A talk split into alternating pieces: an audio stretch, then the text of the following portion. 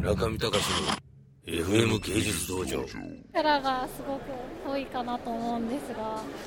プラス、えっと、484ですね。います。設定はそんなに細かくないんですけどあとなんかその40人ぐらいはまだ設定がゴロゴロ出てくる人がいてそれもそのラカンの名簿っていうのが明時代のものがあるんですね。500羅漢名簿。それもなんか結構ざっくり作られたもので16羅漢がいたりしいたいなかったりあとなんかその菩薩の名前をすごく羅列してるだけだったり結構面白い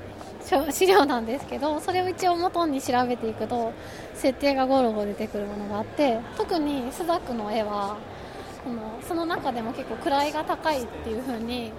設定で出てきたものが並んでます。でここからはちょっと16羅漢プラスアルファになっちゃうんですけど例えばなんかそのビームが出てる人とかは結構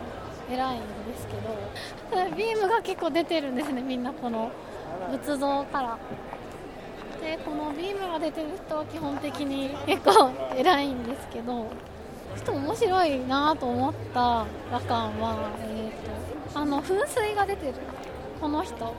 この羅漢噴水が頭から出てるんですけどあの過去の羅漢図でも頭から噴水が出てる羅漢の図が結構描かれてるんですね。これ神通力で水を出してるんですけど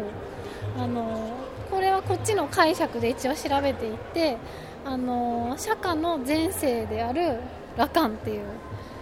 なんか死美王っていう人がいたんですけど釈迦お釈迦様にが生まれる前にその前世ですごく徳が高かったあの王様がいたんですけどそれがなんか釈迦の前世っていう風にされてるんですけどその人もこの500羅漢の名簿の中に名前があって一応その人として作られた羅漢です。この噴水の人は。す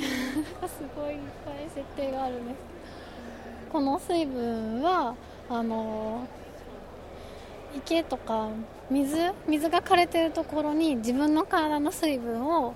頭から出して水をあげるっていうなんかその自己犠牲の精神を表したあのモチーフだと解釈してます。はい。うん、女子がいるんですよ、ね、女子がいますね。これ天女ですねあの天女通称天女なんですけど厳密に言うとあの仏教上で下両瓶河っていうあの半人半鳥半分が鳥の体になってるそういう伝説の生き物がいるんですけど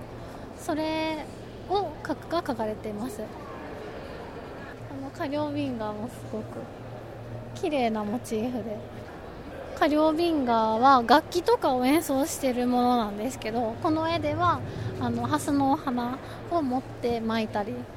しています。これもよく描かれてますね。羅漢と全然別なんですけど仏教的なモチーフで天女図とか天人図とかカリオビンガとかっていう風にタイトルで過去描かれてます。